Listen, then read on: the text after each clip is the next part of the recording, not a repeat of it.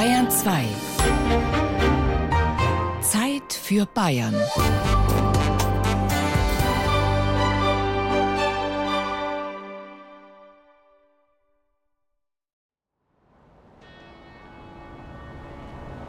Ein grauer Tag auf dem Bamberger Domplatz. Es nieselt. Hin und wieder rumpelt ein Auto über das Kopfsteinpflaster. Nur wenige Menschen stehen bewundernd vor dem Dom aus dem 13. Jahrhundert. Seine beiden Osttürme sind seit geraumer Zeit eingerüstet. Was so mancher als lästig empfindet, ist tatsächlich ein gutes Zeichen. Der Bamberger Dom wird gepflegt und damit für spätere Generationen erhalten. Das ist die Aufgabe der Bamberger Dombauhütte. Die Werkstatt ist gleich neben dem Dom in der alten Hofhaltung. Mein Name ist Claudia Freudensprung und ich bin seit 38 Jahren in der Bamberger Dombauhütte als Steinmetz tätig. Claudia Freudensprung ist eine von 14 Handwerkerinnen und Handwerkern, die ständig darum bemüht sind, den Bamberger Dom zu erhalten. Darunter sind auch Maurer, Zimmerer, ein Schreiner und ein Goldschmied. Und äh, ja, da haben wir eine Säulenbasis vom Turm Nordost von der Südseite. Wie Sie sehen, ist einiges verwittert und jetzt wird das Teil neu behauen. Und ich bin gerade beim Scharieren. Und was heißt Scharieren? Das, was Sie hier sehen, also mit diesen breiten Eisen schlage ich dann mit dem Knüpfel und mache die Fläche glatt. Die Steinmetzin bearbeitet den Sandstein so, wie Handwerker es im Mittelalter getan haben. Eine zeitaufwendige Arbeit. Rund eine Million Euro kostet es jedes Jahr, den Dom zu erhalten. Dabei zahlt den größten Teil der Freistaat, denn der Bamberger Dom gehört zwar der katholischen Kirche, für den Bauerhalt ist aber der bayerische Staat zuständig. Daher ist die Dombauhütte Teil des staatlichen Bauamtes Bamberg. Der Leiter der Dombauhütte, Ulrich Först, weiß, was dem Bauwerk zusetzt. Das große Gebäude ist vor allem Wind und Wetter ausgesetzt, Temperaturschwankungen, viel Schaden richtet der Frost-Tauwechsel an. In der Oberfläche dringt die Feuchtigkeit ein, es kommt der Frost und dann gibt es Absprengungen. Und ein großes Schadensbild haben wir mit rostenden Eisen. An den statisch wichtigen Teilen haben die da einfach so einen 30 cm langes Eisenteil mit eingelegt in die Fuge, um dann eben ein Verrutschen zu vermeiden. Diese Eisen fangen eben das Rosten an. Diese Volumenvergrößerung kann eben eigentlich gesunde Steine regelrecht auseinandersprengen. Der Bamberger Dom ist ein prominentes Beispiel für die knapp 109.500 Baudenkmäler, die es zurzeit in Bayern gibt. Darunter sind über 874 Ensembles, also Gruppen von Gebäuden, die als Ganzes unter Denkmalschutz stehen. Dazu kommen über 49.700 Bodendenkmäler, wie zum Beispiel Bestattungsplätze mit Grabhügeln aus frühgeschichtlicher Zeit und 63 bewegliche Denkmäler. Eines davon ist die Predigtstuhlbahn, die älteste im Original erhaltene Großkabinenseilbahn der Welt. Um den Erhalt dieser Denkmäler kümmert sich das Bayerische Landesamt für Denkmalpflege, eine Fachbehörde, die dem Staatsministerium für Wissenschaft und Kunst zugeordnet ist. Denkmäler sind von Menschen geschaffene Sachen oder Teile davon aus vergangener Zeit, deren Erhaltung wegen ihrer geschichtlichen, künstlerischen, städtebaulichen, wissenschaftlichen oder volkskundlichen Bedeutung im Interesse der Allgemeinheit liegt. So lautet die Begriffsbestimmung im Bayerischen Denkmalschutzgesetz von 1973. Doch es war ein langer Weg, bis die Denkmalpflege tatsächlich gesetzlich verankert war. Kleine Geschichte der Denkmalpflege Teil 1 Das Idealbild des Königs im 19. Jahrhundert entwickelte sich hierzulande das Bewusstsein für historische Bauwerke als Zeugen nationaler Größe. In Bayern begann die staatliche Denkmalpflege mit König Ludwig I. 1835 gründete er die Generalinspektion der plastischen Denkmale des Reiches. Der König wollte mittelalterliche Bauwerke erhalten. So verhinderte er zum Beispiel den Abriss der Nürnberger Stadtmauer. Doch Ludwig I. war einer klassizistisch geprägten Ästhetik verbunden. Als er im Jahr 1826 den Bamberger Dom besichtigte, entsprach die damalige Ausstattung so gar nicht seinen Vorstellungen. In der Barockzeit war der Innenraum weiß gefasst worden, die Architekturglieder glänzten vergoldet und der Dom war mit zahlreichen Altären ausgestattet worden. Raus damit und abschruppen, bis der blanke Stein zu sehen ist, lautete die Anweisung des Königs. Der Dom wurde purifiziert. Die Skulpturen aus dem ersten Drittel des 13. Jahrhunderts, darunter der berühmte Bamberger Reiter, verloren so ihre ursprünglichen farbigen Fassungen. Denkmalpflege ist vom Zeitgeist abhängig. Was tatsächlich ein Denkmal und damit schützenswert ist, wird oft heiß diskutiert. Bei Kirchen und Schlössern ist man sich mitunter schnell einig. Aber was ist mit Zeugen der jüngeren Vergangenheit?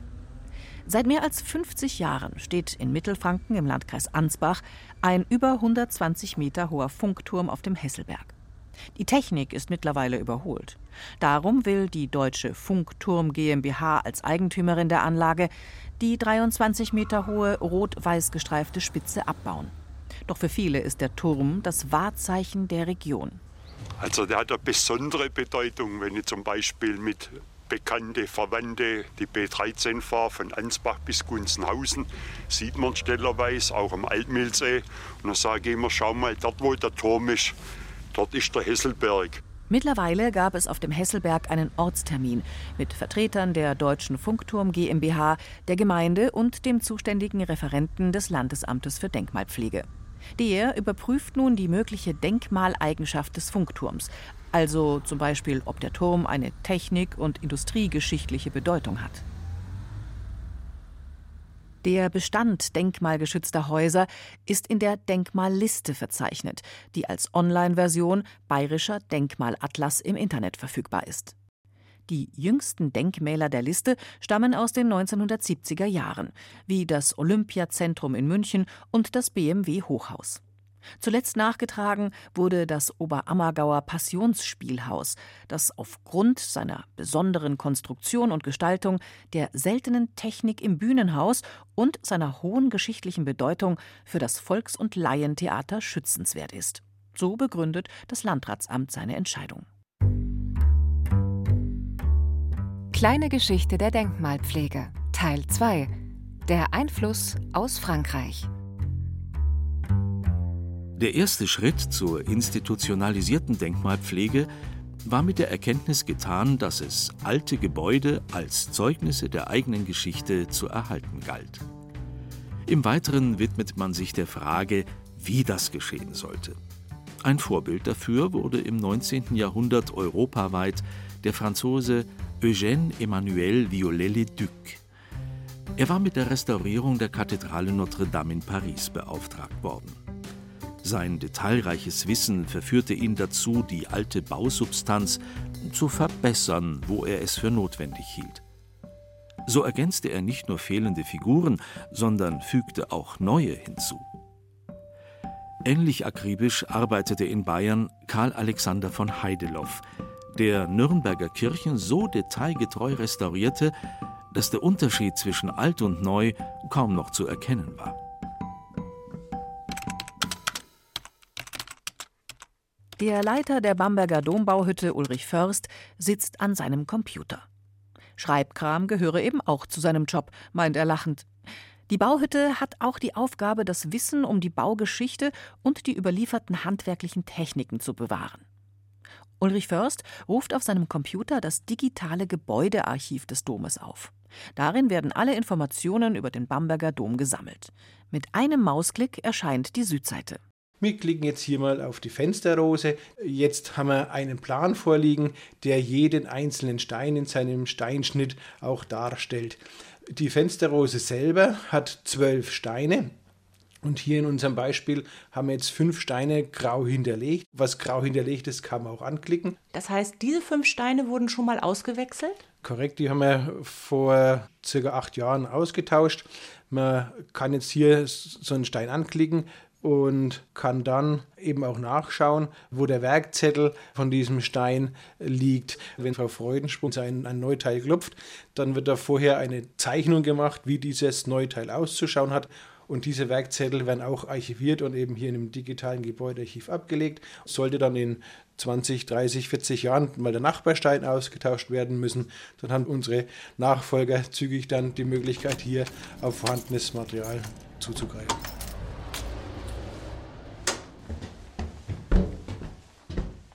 Etwa einmal die Woche macht Ulrich Först oder einer seiner Mitarbeiter einen Kontrollgang durch den Dom, um nachzuschauen, ob alles in Ordnung ist. Zum Beispiel, ob noch alle Ziegel auf dem Dach sind, nachdem ein Unwetter über Bamberg niedergegangen ist.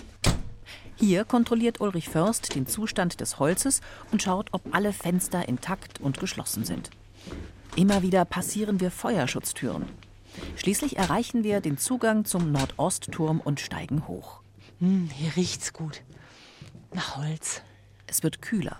Und dann stehen wir draußen auf dem Kupferdach des Turmes. Wir sind jetzt hier im ersten Freigeschoss. Da kann ich Ihnen schön zeigen, wie ein Stein, der vor einigen Jahrhunderten kaputt gegangen ist. Hier ist er gerissen und da haben dann Generationen vor uns eine Eisenklammer über den Riss eingebracht und diese Eisenklammer hat wieder das Rosten angefangen. Das hat dann dazu geführt, dass hier so ein fußballgroßes Eck sich eben gelöst hat und bevor eben sich dieses fußballgroße Teil dann äh, komplett lösen konnte und nach unten fällt, hier genau auf dem Domplatz. Deswegen sind wir halt her und haben das dann im Vorfeld, bevor es runterfällt, abgenommen. Und das sind so diese Bereiche, die man halt immer wieder anschaut und versucht eben dann rechtzeitig einzugreifen, bevor größerer Schaden entsteht. Ulrich Först ist dem Dom sehr verbunden. Im Winter wird das Fürstenportal immer eingehaust, um die Skulpturen vor der Witterung zu schützen. Der Hüttenmeister will das Bauwerk für kommende Generationen bewahren. Und wenn es weiterhin so gut gepflegt wird, stehen die Chancen dafür gut. Kleine Geschichte der Denkmalpflege Teil 3 Konservieren, nicht restaurieren. Ein grundlegender Wandel in der Auffassung, wie Denkmäler für die Nachwelt erhalten bleiben sollten, setzte um 1900 ein. Anlass war die Rekonstruktion des zerstörten Heidelberger Schlosses. Der beauftragte Architekt plante, verloren gegangenes durch frei erfundene Neuschöpfungen zu ersetzen. Die Kritik an diesen Plänen formulierte der Kunsthistoriker Georg de Hio, der einen großen Einfluss auf das Konzept der modernen Denkmalpflege haben sollte. Den Raub der Zeit durch Trugbilder ersetzen zu wollen, ist das Gegenteil von historischer Pietät. Wir wollen unsere Ehre darin suchen, die Schätze der Vergangenheit möglichst unverkürzt der Zukunft zu überliefern, nicht ihnen den Stempel irgendeiner heutigen, dem Irrtum unterworfenen Deutung aufdrücken. Verlieren würden wir das Echte und gewinnen die Imitation. Berühmt wurde sein Leitspruch Konservieren, nicht restaurieren. Wobei damals Restaurieren die Rekonstruktion eines Denkmals meinte. Direkt dem Dom gegenüber liegt in Bamberg die denkmalgeschützte Neue Residenz, der ehemalige Sitz der Fürstbischöfe. Nach dem Vorbild der absolutistischen Schlossarchitektur ließ Fürstbischof Lothar Franz von Schönborn um 1700 zwei barocke Flügel erbauen. Von 2012 bis 2020 wurde die neue Residenz generalsaniert zum ersten Mal seit 300 Jahren. Denn anders als die Residenzen in Würzburg und München wurde die neue Residenz in Bamberg im Zweiten Weltkrieg nicht beschädigt. Doch Umwelteinflüsse hatten auch hier ihre Spuren hinterlassen, innen wie außen. Zu einem Denkmal gehört auch dessen Ausstattung, wenn denn eine vorhanden ist. In der neuen Residenz gibt es einen Schatz an Möbeln, Tapeten, Parkettböden und Teppichen. Für diese Mobilien ist seit 2018 Sebastian Karnatz als Oberkonservator der Bayerischen Schlösserverwaltung zuständig. Auch in diesem Bereich hat sich die Zielsetzung der Denkmalpflege verändert. Das angestrebte Ergebnis einer solchen Sanierung ist nicht mehr, dass alles wie neu aussieht, erklärt Karnatz. Heutzutage sagen wir, Spuren späterer Fassungen sollten eigentlich belassen werden als Dokument. Sie sollten sichtbar bleiben, wenn wir nicht vollständig auf einen früheren Zustand gehen können. Wir sind heute dazu da, das Objekt als Zeitdokument zu erhalten. Wir wollen seine Geschichtlichkeit, seine authentische Wirkung auch bewahren. So wurden zum Beispiel die kostbaren, aber eben leider etwas vergilbten Seidentapeten nur gereinigt und nicht durch neue ersetzt. Die Möblierung der Räume ist dem Geschmack der Zeit unterworfen oder dem Geschmack des Konservators, so wie in den 1920er Jahren, erzählt Sebastian Karnatz. Der damals zuständige Konservator Heinrich Kreisel, er hat die Residenz nach seinem Bilde eingerichtet. Wir haben natürlich sehr viele Inventare. Wir haben auch Fotobelege der Zeit um 1900, also der letzten Wohnnutzung. Kreisel hat diese Fotografien sicher gekannt, aber er hat sie ignoriert. Er wollte einen anderen Zustand. Er wollte also einen weitgehend klassizistischen Zustand um 1770 im ganzen Appartement und hat natürlich die Residenz nach seinem Bilde geändert. Um die Unterschiede deutlich zu machen und weil die Ausstattung der Räume zu verschiedenen Zeiten nicht immer lückenlos dokumentiert ist, wird im großen Speisesaal auf der einen Seite nun die Möblierung um 1900 gezeigt und auf der anderen Seite die Kreiselsche Möblierung von 1930. Trotzdem, das sind Zeitphänomene. Ich glaube, es ist ein bisschen wohlfeil von heute aus zu sagen, was die damals Anfang des 20. Jahrhunderts gemacht haben. Das ist ja schrecklich. Wir sind weiter, wir haben ein anderes Paradigma. Ich denke, das Ziel der Restaurierung muss sein, zu zeigen, wie sich das Objekt entwickelt hat und dort in der Abwägung für das Gesamtobjekt die richtigen Entscheidungen zu treffen. Ob wir die jedes Mal getroffen haben oder auch manchmal fehllagen, das werden dann auch spätere Generationen wieder neu einschätzen, ganz klar.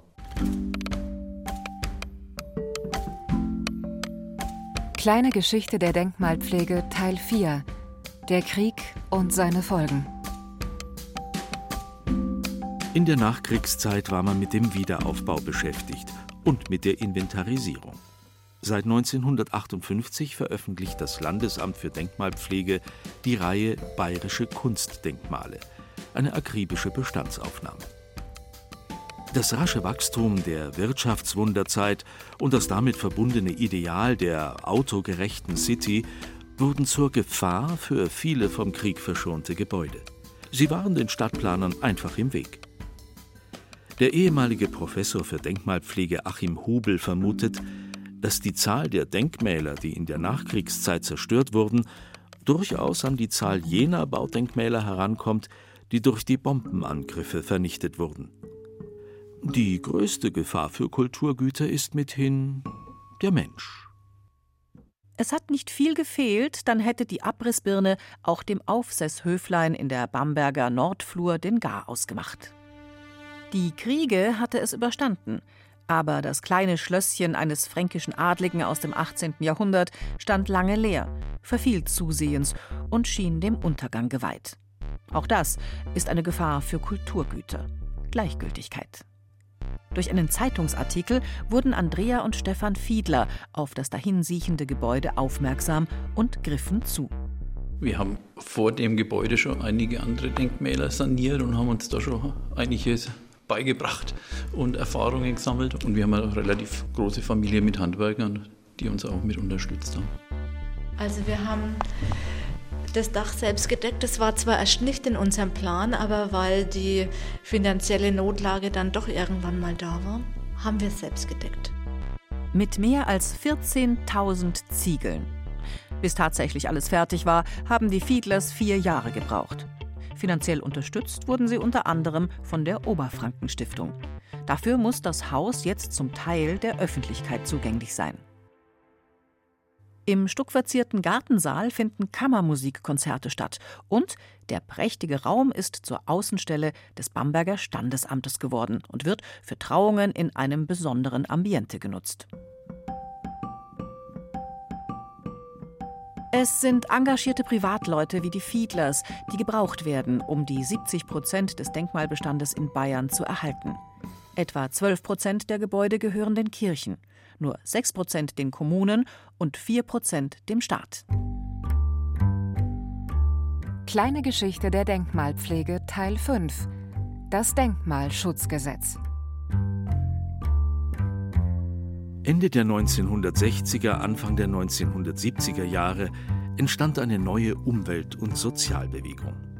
Bürgerinitiativen entstanden, die sich für den Schutz von Baudenkmälern stark machten. In Bayern wurde der Denkmalschutz 1973 gesetzlich verankert. Erstmals wurden alle bayerischen Bau- und Bodendenkmäler in einer Liste aufgeführt. Damit wurde verbindlich festgelegt, was schützenswert ist. Der Strukturwandel macht sich auch beim Denkmalschutz bemerkbar. Die Menschen ziehen vom Dorf in die Stadt mit negativen Auswirkungen auf beiden Seiten. In den Städten ist bezahlbarer Wohnraum rar. In den Dörfern verkommen die unbewohnten Häuser. Geschätzte 3000 denkmalgeschützte Gebäude stehen in Bayern leer. Für sie versucht das Landesamt für Denkmalpflege mit seiner Denkmalbörse neue Liebhaber zu finden. Auf dieser Internetplattform können Besitzer ihr denkmalgeschütztes Objekt zum Verkauf anbieten. Die Sorge um den Denkmalbestand im Freistaat teilt der Heimatpfleger des Bezirks Oberfranken Günther Dippold. Er beobachtet seit Jahren eine steigende Bereitschaft, historische Bausubstanz abzureißen. Eine, wie ich finde, gefährliche Entwicklung, weil das dazu führen kann, dass wir Orte haben, die ausgeleert sind. Wir haben ja heute schon Dörfer, die vielleicht außer der Ortskapelle kein einziges Baudenkmal mehr haben. Ist doch in den letzten 50, 60 Jahren irgendwas schiefgelaufen. Wie konnte das passieren? Man hat den Eindruck, als sei die Akzeptanz für Denkmalpflege auch in den letzten Jahren und vielleicht Jahrzehnten geschwunden. So manchem Besitzer eines denkmalgeschützten Hauses sind die Vorgaben der Denkmalpflege lästig und lassen sich ihrer Meinung nach nicht mit heutigen Wohnvorstellungen vereinbaren. Fenster vergrößern? Gauben ins Dach setzen? Oft werden solche Änderungen nicht zugelassen. Hausspruch Gott schütze mich vor Staub und Schmutz, vor Feuer, Krieg und Denkmalschutz. Die Akzeptanz für die Denkmalpflege in der Gesellschaft zu fördern, sieht Matthias Pfeil als eine seiner Hauptaufgaben.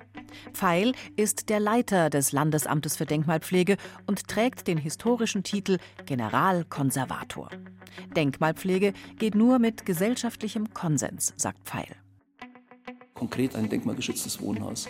Was darf ich an dem Gebäude verändern? Wie weit darf ich gehen? Was erwartet die Zeit von uns auch? Weil wenn ich mich gegen die Zeit stelle, dann habe ich dann vielleicht die Situation, dass die Denkmalpflege nicht mehr als Bedürfnis erkannt wird. Das ist schon auch unsere Aufgabe, dafür zu sorgen, dass die Menschen diesen Bedürfnissen nicht überdrüssig werden. Das heißt, ich muss den Menschen zuhören, was sie für Schwierigkeiten auch mit der Denkmalpflege haben und was sie gerne hätten. Wir sind keine Baupolizei, sondern wir helfen.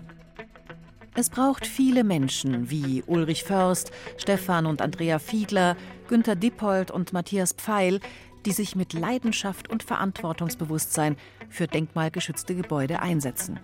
Und es braucht ausreichend öffentliche Gelder, um sie zu unterstützen, damit unsere Vergangenheit eine Zukunft hat.